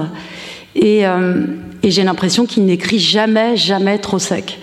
Or, pour ce qui me concerne, j'ai toujours peur d'écrire trop sec parce que j'ai toujours peur d'écrire trop analytique. Et c'est vrai que je me ressource aussi à ça pour euh, essayer de rendre les choses sensitives, sensuelles comme elles le sont chez lui. Et, euh, et ce petit pan de mur jaune est une sorte d'aiguillon et de, et de boussole aussi euh, en permanence. Donc je n'étais pas là pour écouter l'exposé sur la phrase courte. Je crois que la phrase longue euh, est quand même une, une tendance plus. Alors, je ne sais pas ce qu'a dit euh, Jean-Yves Tadi à ce sujet, mais il me semble quand même que la phrase dans laquelle on s'installe et dans laquelle on est transporté, véhiculé pendant plusieurs lignes est une phrase plus, euh, plus fréquente. Et, et c'est vrai que j'aime, j'aime m'y retrouver. Et je me dis souvent que il faut écrire comme ça, mais qu'on ne peut plus écrire comme ça. Il y a un paradoxe, c'est-à-dire que on peut pas, euh, on peut pas écrire comme Proust a écrit, et pourtant il faut écrire comme ça. Donc euh, je m'égare un peu à l'intérieur de cette euh, aporie, et elle est en même temps tout à fait nourrissante pour moi et, permanente. Vous avez dit, vous avez terminé votre intervention tout à l'heure en disant si, si je n'avais pas lu Proust, je n'aurais pas écrit. J'avais envie de vous interroger sur exactement oui, alors, le sens que vous donnez à cette proposition.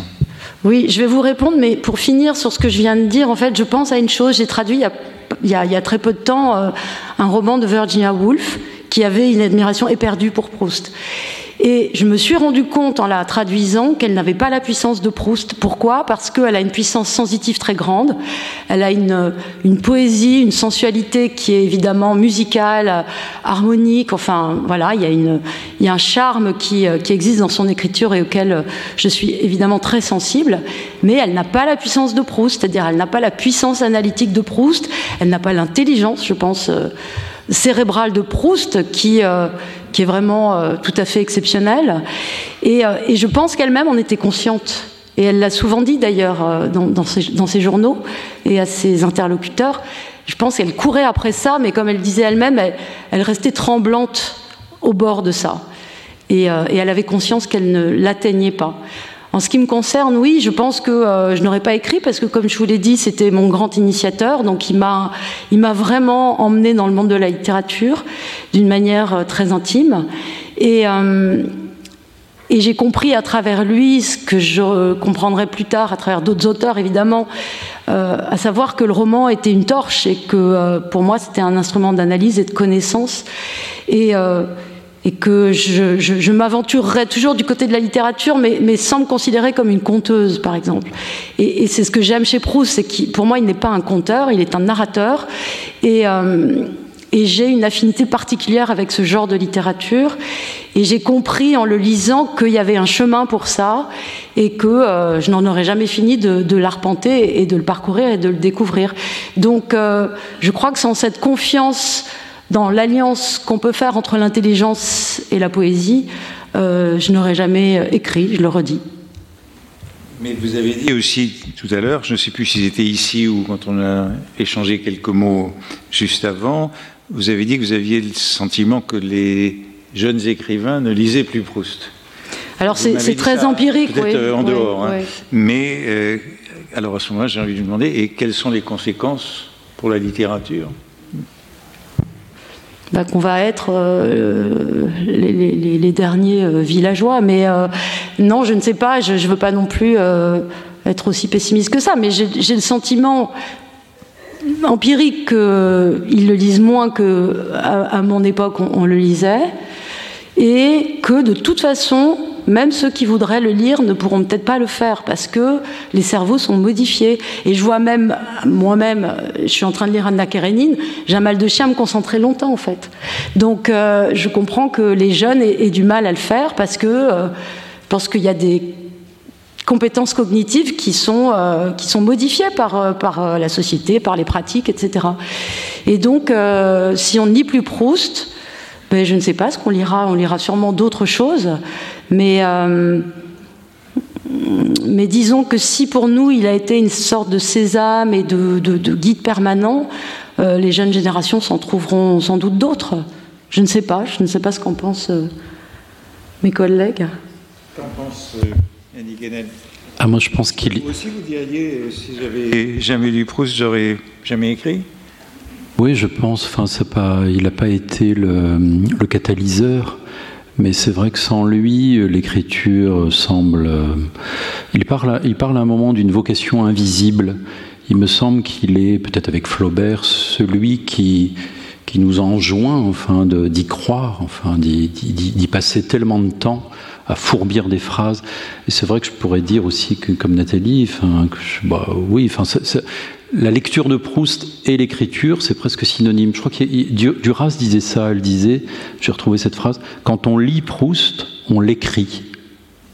Ça a l'air un peu prétentieux comme ça, mais, mais c'est pas qu'on le modifie, mais, mais c'est qu'il y a une, une espèce de, de proximité identificatoire qui fait qu'on se met à écrire. Enfin, moi, je sais que là encore récemment, l'année dernière, quand j'écrivais ce, roman sur le banquier un peu fou, euh, je me mettais à lire une page d'à l'ombre des jeunes filles en fleurs et j'étais en état d'écriture et je me mettais à écrire un peu de manière proustienne, enfin, à étirer justement de manière illimitée ce poudroiement que je cherche dans ma vie. J'aimerais J'aimerais pouvoir écrire sans m'arrêter euh, 12 heures, 14 heures, 15 heures par jour. Enfin, c'est quand même euh, l'exemple même de, cette interminable agonie effervescente de Proust, écrivant pendant des années euh, jusqu'à en perdre le souffle, c'est tout à fait euh, inégalable. Enfin, j'aimerais être capable de mettre un mot sur chaque seconde que nous vivons. Enfin, et, c'est en cela que je pense que dans, que dans Proust, il n'y a que de l'amour. Au sens où euh, l'amour, c'est l'attention, enfin, c'est la philosophe Simone Veil qui dit ça. Être attentif à la couleur de, de vos robes, de vos pulls, de cette bouteille d'eau, du, léger bruit d'un téléphone qui vibre. Dire tout ça, euh, saturer l'atome, comme dit Virginia Woolf, tu parlais de Virginia Woolf, saturer l'atome. Il y a de l'amour là-dedans, parce que le contraire de l'amour, c'est de se détourner de ce qui nous met en vie et s'y rendre disponible comme ça avec une, nécessité inflexible, c'est de l'amour. Moi, je pense qu'il y a. J'ai été prof pendant 17 ans au collège, et dans un collège au Val-Fouré à Mantes-la-Jolie. Enfin, je ne sais pas si vous voyez le, truc, quoi. Euh, bon, c'était très athlétique. Euh, je venais de passer l'agrégation, j'avais en tête Mallarmé et Derrida, et j'arrivais et j'ai fait annonner des, petites récitations à des sixièmes euh, pour lesquels il était déjà difficile qu'ils restent sur leur chaise assis 50 minutes. Et parce que un cours d'une heure, ça n'existe pas, c'est 50 minutes en fait, mais ils restaient pas assis. Et j'ai vu à quel point euh, il y a de l'amour, enfin. Il y a un amour sans objet qui est dirigé vers, euh, je sais pas quoi. On, je, je, donnais des textes, enfin. Alors, j'ai jamais donné Proust, mais je dis tout ça parce que je me rends compte très bien qu'il y a un appauvrissement du langage chez nous, mais c'est pas la faute des, êtres, si je puis dire. Pour moi, cet appauvrissement, il est organisé. Et j'entendais Elon Musk, vous allez me dire qu'est-ce qu'il raconte, il parle de tout, n'importe quoi. Mais Elon Musk ose dire, il y a encore quelques mois, que bientôt nous n'aurons plus besoin du langage. Euh, on parle là, entre nous, de quelque chose qui est l'un des états du langage les plus vibrants, les plus ouverts, les plus amoureux, les plus riches. Et, quand on organise la planète à travers toutes sortes de réseaux de communication afin qu'elle se passe du langage, effectivement, c'est là que, Proust et les autres semblent devenir préhistoriques. Et euh, je pense que cet appauvrissement qui nous rend Proust peut-être de plus en plus lointain, comme une planète palpitante, euh, il est, il n'est même pas de notre sort en fait. Euh, il y a une résistance politique qui consiste à lire. Voilà. Ce que, ce que, ce que, ce que dit Philippe me touche énormément. Enfin, les heures qu'il a passées à lire, à lire Proust, enfin, dans un état effectivement extrême et dans des circonstances très extrêmes c'est là où quelque chose se sauve, j'ose le mot, parce qu'il est employé par Proust tout le temps, il se pose la question du salut personnel, avec ou sans Dieu. Hein. Quelque chose se sauve d'un amour du langage qui est la vraie politique. Voilà, bah, c'est l'affaire de chacun. Merci, parce que euh, vous avez répondu à la question que j'ai posée tout à l'heure sur l'amour. L'amour du monde, l'amour du langage, sans quoi il a pas de littérature. Euh, mais oui, allez-y si vous voulez intervenir. Je voyais que vous preniez des notes, vous avez quelque chose à dire. Euh, euh, j'espère que je ne vais pas intervenir à trop mauvais escient, mais. mais parlez dans le micro. Avec ma surdité. mais deux de mes romanciers préférés sont Henry James et Proust et il ne cesse de se battre en moi pour avoir la prééminence. Tous deux, avec une vertuosité étourdissante, ils font accéder au langage les nuances, les distinctions les plus subtiles. Et c'est en effet pour la nuance que nous avons besoin du langage, et surtout de la littérature. Et euh, effectivement,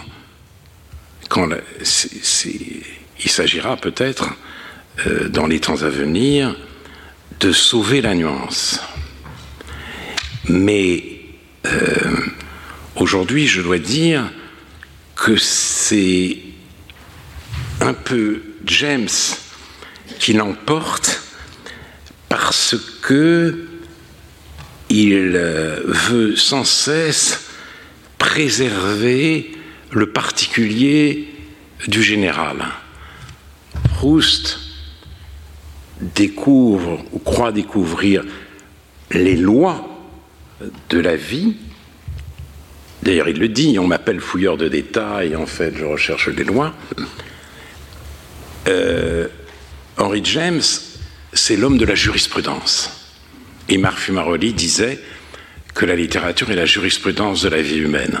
Mais là, on est vraiment sur les sommets. Et euh, demain, peut-être, euh, Proust va-t-il euh, reprendre, reprendre la tête dans, dans mon esprit. Mais je suis habité par ces deux auteurs, et notamment, notamment parce que, comme je l'ai dit, je veux dire, ils ont porté la nuance à une sorte de, paroxysme.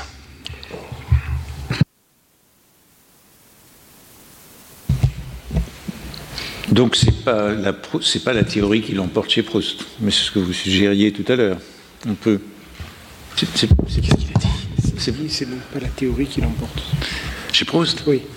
Ah non, non, c'est-à-dire que.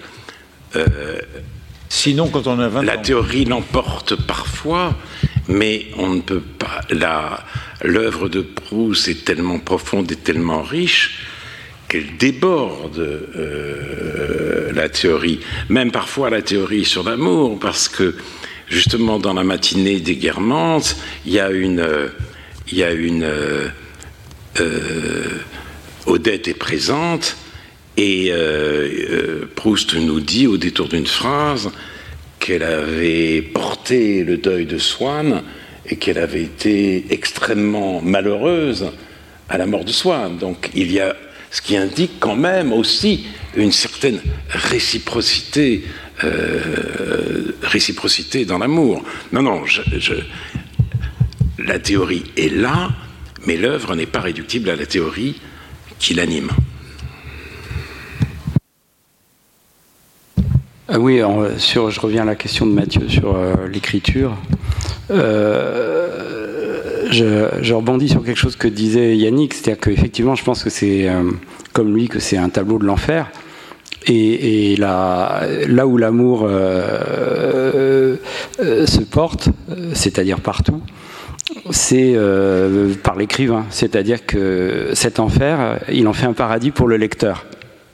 Il faut le faire hein, quand même. Parce qu'en vérité, c'est vrai que quand, euh, avec le temps, on, repense à chaque, scène, chaque situation, chaque manière dont chaque personnage est systématiquement euh, désenchanté socialement, euh, psychiquement, euh, dans ses relations aux autres, dans, la recherche, euh, ce qui est fascinant, c'est que ce désenchantement permanent est un enchantement pour qui le lit. Et c'est ça qui est euh, l'une des forces euh, de, Proust. Et c'est là que se manifeste son amour. C'est-à-dire, Yannick parlait de l'attention. Effectivement, chaque personnage. Euh, aussi tragique soit-il, puisque d'une certaine façon, euh, il y a ceux qui ne sont que ridicules, et puis il y a ceux qui sont tragiques d'une manière ou d'une autre, et parfois qui sont ridicules et tragiques. Euh, mais chaque personnage, cependant, a toutes ses chances. Euh, dans notre cœur, dans notre conscience, euh, tout, tout, parce que tout simplement ils existent et ils existent parce que euh, effectivement c'est un, un, prodigieux auteur comique. Ça, je suis bien d'accord avec Alain. Ça, moi j'adore la, la, première soirée de chez Guermantes que je pourrais relire 200 fois. En, en, souriant ou en riant sur les mamans toujours de la même façon vous voyez je pense ne serait-ce qu'à ce personnage dont le nom m'échappe maintenant mais qui arrive et qui est seul. Ça nous est tous arrivé un jour dans une soirée, mais pas à ce point-là. Donc lui, c'est vraiment un enfer. Et qui donc fait semblant de connaître quelqu'un à l'autre bout de la salle. Euh, et qui part à l'autre bout de la salle, et puis quand il est à l'autre bout de la salle, il recommence dans l'autre sens. C'est, oui, et en même, c'est, voilà, il arrive à faire. Enfin, si on se met dans la situation, euh, on comprend que c'est vraiment épouvantable. Euh, et, donc il, arrive à nous faire sentir cette intériorité et en même temps c'est drôle, c'est-à-dire on est en même temps le public qui rigole de ça comme à Guignol.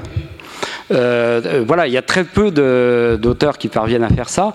Et la deuxième chose sur l'écriture, euh, euh, qui pour moi est fondamentale et, m'a, je ne sais pas dans quelle mesure, mais énormément influencé, c'est évidemment l'ironie C'est-à-dire, euh, l'ironie, euh, ce n'est pas quelque chose où on, se croit supérieur. C'est pas ça du tout. C'est un, phénomène euh, qui entre dans la phrase et qui permet de révoquer en doute tout le récit et toutes les affirmations qu'on est soi-même en train de faire. Révoquer en doute et euh, à chaque fois y ajouter des nuances qui permettent de faire un très léger pas de côté à l'intérieur même de ce qu'on est en train d'écrire. Et donc, euh, avant d'être, euh, ça peut être évidemment une posture, mais euh, évidemment, chez Proust, ce n'en est pas une. C'est quelque chose de vital et qui, qui, a trait à l'existence même et au regard. Et on, pourrait vraiment faire des. Moi, je vois souvent comme, comme en, en un couple de tango. De temps en temps, il danse avec Balzac pour ce qui est de l'ouverture sociale, et de temps en temps avec Kafka euh, pour cette, cet humour. Euh, sur fond infiniment pessimiste, humour juif aussi, de, la dérision qui, travaille la phrase énormément et auquel moi je sais que je suis énormément sensible et dont je regrette euh, beaucoup que euh, si peu d'écrivains, et pour ne pas parler des journalistes, le soient. C'est-à-dire, euh, voyez, ce, cette manière d'abord de, de faire attention aux autres, mais à soi-même aussi, dans le récit qu'on fait des autres et, l'ironie, c'est aussi ça. Hein. C'est, pas euh, monsieur qui, lève le nez en regardant les autres de haut. Enfin, en tout cas, pour moi, c'est pas ça. Et c'est ce que Proust euh, m'enseigne euh, à sa façon. Donc ça, ce sont des, des, pratiques, d'où cette phrase, effectivement, qui passe son temps à, en quelque sorte, mais avec quelle virtuosité, à se corriger elle-même. Le, Proust ne cesse de se corriger dans l'action même de la phrase qu'il est en train d'écrire. Il faut le faire. Hein. Donc, euh, et euh, voilà. Alors après, c'est un, comment vous dire, ce n'est pas un programme qu'il dicte, mais c'est une influence, c'est une compénétration quand on écrit, et en tout cas quand j'écris, euh, qui est forcément toujours présente à mon esprit. Ça, c'est sûr. Donc, je finalement, je m'aperçois qu'au fond, euh, j'ai une, détestation euh, du, euh, de la bonne conscience, voyez, et du premier degré, tout en sachant parfaitement que j'en suis aussi victime, bien entendu. Je, pratique aussi la bonne conscience et le premier degré. Et, Proust est un, entre autres par l'écriture et la lecture, puis dans ce qu'il peut euh, enseigner, pas pour faire comme lui, mais euh, peut m'enseigner à, purger un petit peu euh, cette, cette, bonne conscience, cette certitude, etc. Alors ça a l'air d'être contradictoire avec ce qu'on disait de la théorie, mais même si on entrait dans ces théories, il est beaucoup plus... il est à la fois très dur et effectivement très euh, doctrinaire, comme disait Alain. Euh, mais en même temps, à l'intérieur de ça, sa phrase dynamite en permanence ses propres doctrines. Donc euh, c'est en ça qu'il est vraiment très, très fort hein, aussi. Voilà. Alors, Proust est votre démon de Socrate Il est toujours là ah oui, oui, il est, oui, oui, il est, ouais, il est une sorte d'ange gardien ou de démon de, qui, qui rend vigilant oh bah, Il y a un petit sourire avec un sourcil relevé qui, a, qui est toujours là pour... Euh, bah, même on lit la recherche, mais dans ses lettres aussi, c'est-à-dire toujours cette espèce de, euh, de manière de dépouiller les apparences et les attitudes des uns et des autres. Et donc au lieu de se dire bah, les attitudes, la vanité et puis la, la manière d'être des uns et des autres, euh, oui, mieux vaut commencer par se l'appliquer à soi-même, et en particulier quand on écrit. Mathieu. J'avais.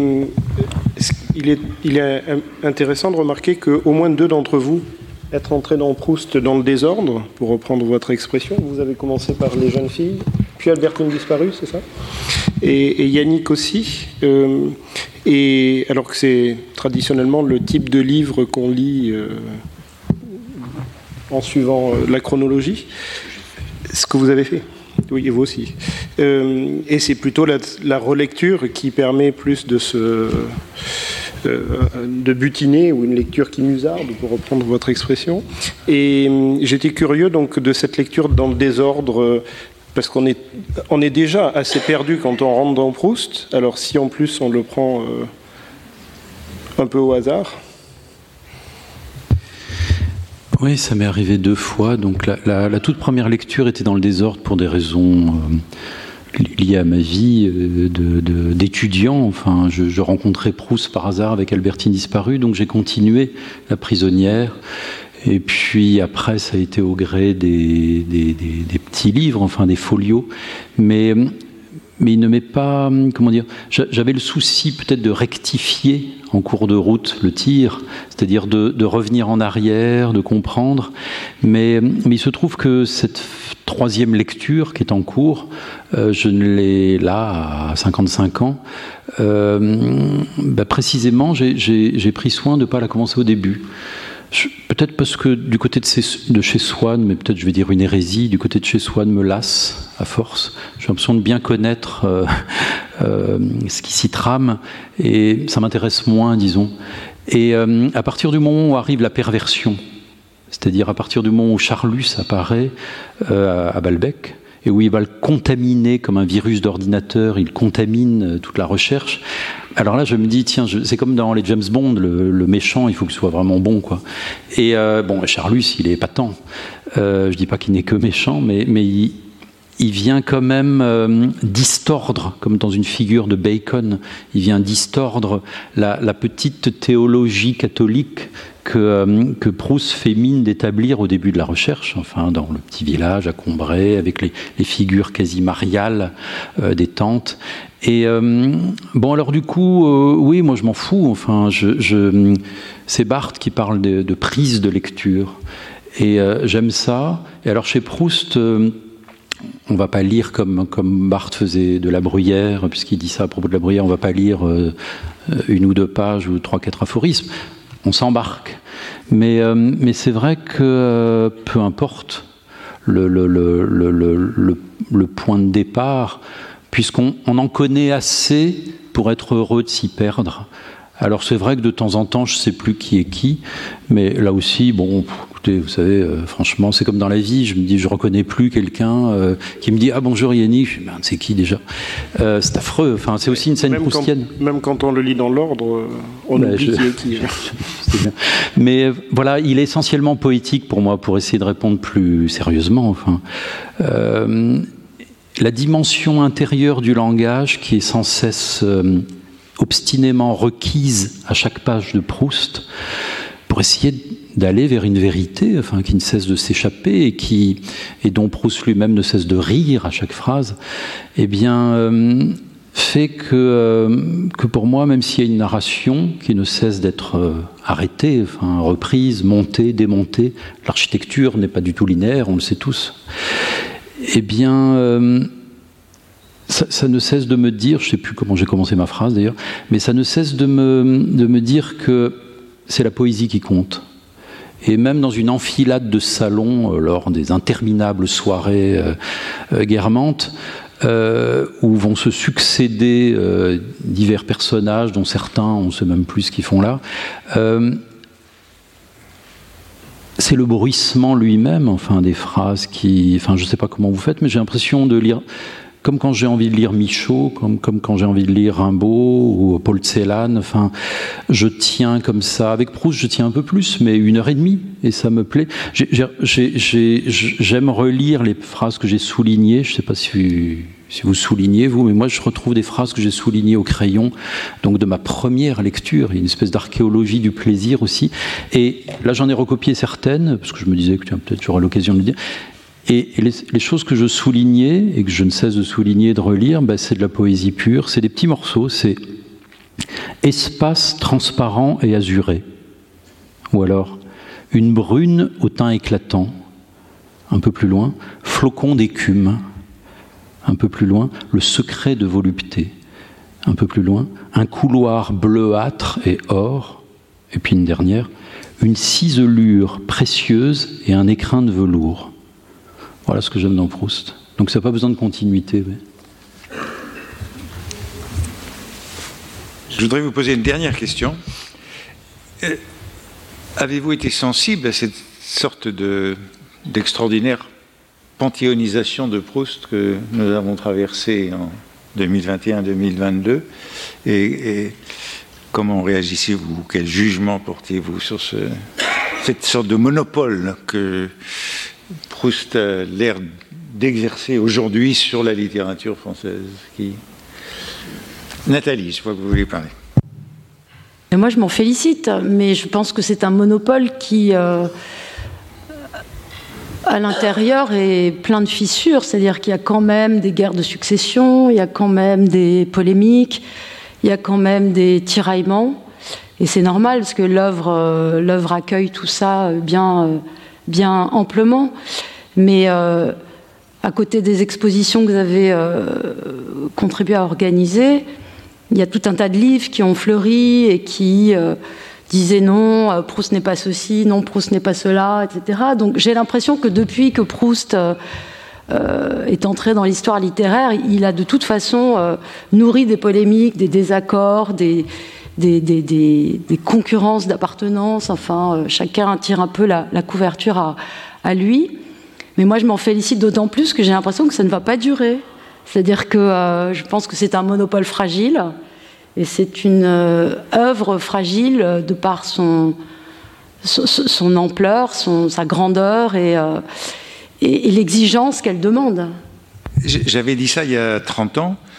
ça dure encore Dans l'article que, j'avais écrit pour les lieux de mémoire de la France, où je pensais que, donc je crois que c'était il y a 30 ans, je pensais que Proust ne pouvait plus que baisser, tellement il était haut dans la hiérarchie des valeurs et euh, je m'étais complètement trompé. Espérons que je me trompe, mais faites un, faites un tour dans les écoles et à l'université, vous verrez que c'est difficile. Donc euh, je ne sais pas qui va pouvoir encore le lire, honnêtement. Oui.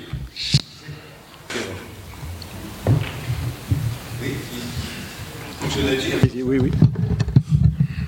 Est-ce que j'ai ah, il va avoir quelque chose à dire. Qu'est-ce que vous pensez de la modernisation. Euh, je trouve tout à fait légitime que euh, on célèbre, enfin on honore la mémoire de Proust, euh, comme on l'a fait toute l'année dernière. La France a été longtemps une patrie littéraire, et j'aime l'idée que l'on soit encore français par Proust, par Marivaux et aussi par ses couples. Montaigne et Pascal, Fénelon Bossuet, Corneille Racine, oh, Diderot Rousseau, euh, euh, Voltaire Rousseau, pardon, enfin Diderot est là aussi, et euh, Balzac et Stendhal. Donc, ça me va très bien. Et puis euh, des livres, des expositions été organisées, de nouveaux livres sont parus, l'œuvre de Proust est inépuisable. Je me souviens, moi, en effet, que ma première lecture de Proust s'est faite dans l'ordre, et j'étais jeune, j'étais très jeune. C'est pas parce que j'étais particulièrement précoce, hein, c'est pas ça. C'est que venait de paraître une, en poche euh, une édition de Proust, et c'est ce jour-là que le livre poche est devenu très beau pour Proust. Les couvertures étaient moches, et là je me souviens, c'était les paperoles qui étaient en couverture. C'était des couvertures de Pierre Faucheux, tout à fait célèbres. Et c'était absolument magnifique, et j'étais attiré par cette couverture. J'ai lu Proust, donc dans l'adolescence. J'étais encore au lycée, peut-être en première, peut-être en terminale, peut-être en hippocane, je ne sais pas, je crois plutôt première ou terminale. Et ce que je voudrais, c'est que Proust soit lisible encore aujourd'hui, pas seulement euh, dans les cénacles qui organisent des manifestations, etc., mais dans la population et parmi les jeunes gens. Euh, partent dans l'un de ses plus beaux textes, son dernier séminaire, Préparation du roman, cite une phrase de, Flaubert Je n'écris pas, dans une, sa correspondance, je n'écris pas pour les lecteurs d'aujourd'hui, mais pour tous ceux qui se présenteront, tant que la langue vivra. Et Barthes commente abondamment cette phrase en se demandant, nous sommes euh, en 1978-1979, si la langue vit encore. Et il se pose la question, et il dit, si euh, Racine disparaît, c'est pas, c'est peut-être parce que sa langue est déjà sera complètement morte. Alors, je, il est bon qu'il y ait cette, euh, ces célébrations, mais il faudrait que la langue française soit vivante et qu'elle soit encore euh, habitée euh, par Proust. Et que dans l'œuvre de transmission des professeurs de français, Proust soit présent malgré la longueur de ses phrases. Voilà, c'est mon souhait pour, euh, pour les temps à venir.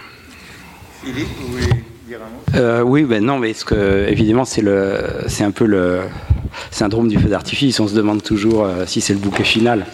Voyez le et donc là à propos de ces célébrations, moi sans, sans ostentation, comme lecteur, je me suis toujours senti anarchiste au sens où la, la célébration sociale ou la condamnation sociale d'un écrivain que j'aime euh, ne me fait ni chaud ni froid. Je, euh, sais que je l'aime, je, l'explore à ma façon.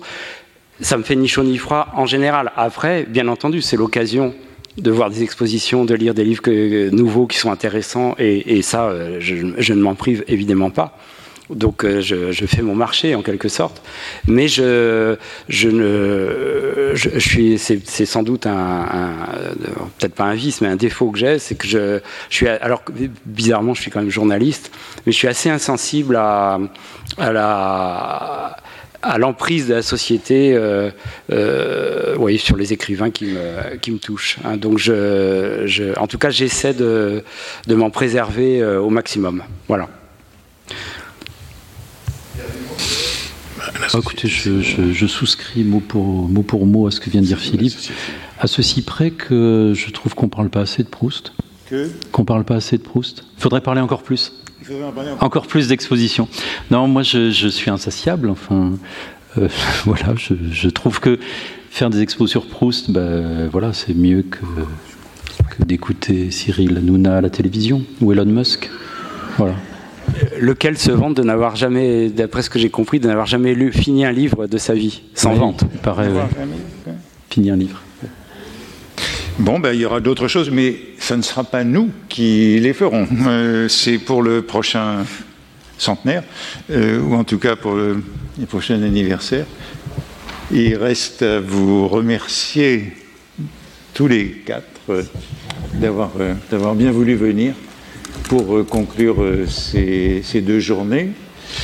Bon, je vous rappelle que l'exposition de la Bibliothèque nationale euh, ferme dimanche soir, que vous pouvez encore la voir, et je crois qu'il me reste quelques places pour qui ne l'a pas vue, et qui, il m'en reste quatre ou cinq. Oui, qui vraiment a besoin d'une place, viens me voir, il m'en reste quatre ou cinq là. et je vous conseille d'aller voir cette exposition. Merci Retrouvez tous les contenus du Collège de France sur www.colège-2-france.fr.